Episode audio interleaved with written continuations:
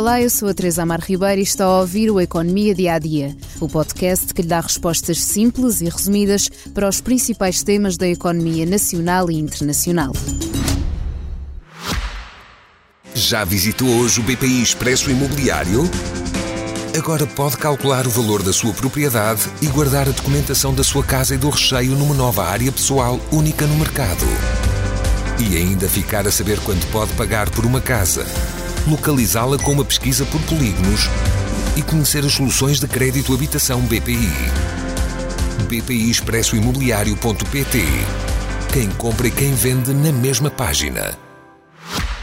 Numa semana que ficará certamente marcada pela derradeira reunião, à qual o Banco Central Europeu não quer dar assim tanta importância, a Comissão Europeia fez uma revisão em baixa das previsões de crescimento económico para a zona euro e para a União Europeia. Na primavera, o otimismo pairava com uma revisão em alta, mas agora o cenário mudou. Ora, o número que está agora em cima da mesa é 0,8%, tanto para o crescimento económico na zona euro como nos 27 Estados-membros da União Europeia. Em maio, os números eram de um crescimento de 1,1% na zona euro e 1% no conjunto dos 27. Para 2024, os números também são menos otimistas. Por outro lado, a previsão de inflação para este ano desceu.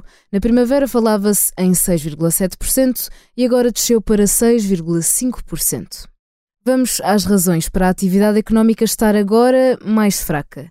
A guerra na Ucrânia e todas as suas consequências, a diminuição do consumo e do investimento e a subida das taxas de juro por parte do BCE. A Europa está agora de olhos postos em quinta-feira, 14 de setembro, a derradeira reunião que decidirá se as taxas de juros voltam ou não a subir. Há países, entre os quais Portugal, que têm defendido uma pausa na escalada recorde de juros, mas o cenário ainda é incerto. Fora de questão está um corte, avisou logo Christine Lagarde, a presidente do Banco Central Europeu. E apesar de a possibilidade de uma pausa ser menor, o cenário não foi afastado. Isto porque, ao contrário do esperado, a inflação em metade das economias europeias subiu em agosto, incluindo em Portugal. Aliás, o governo português está a aguardar o resultado da reunião do BCE para pôr em prática um novo pacote de ajuda na habitação.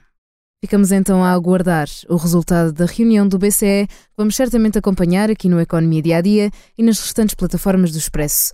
Antes de me despedir, convido a ouvir o podcast O Céu é o Limite, da jornalista Kátia Mateus, que fala com Margarida Almeida, CEO da Amazing Evolution.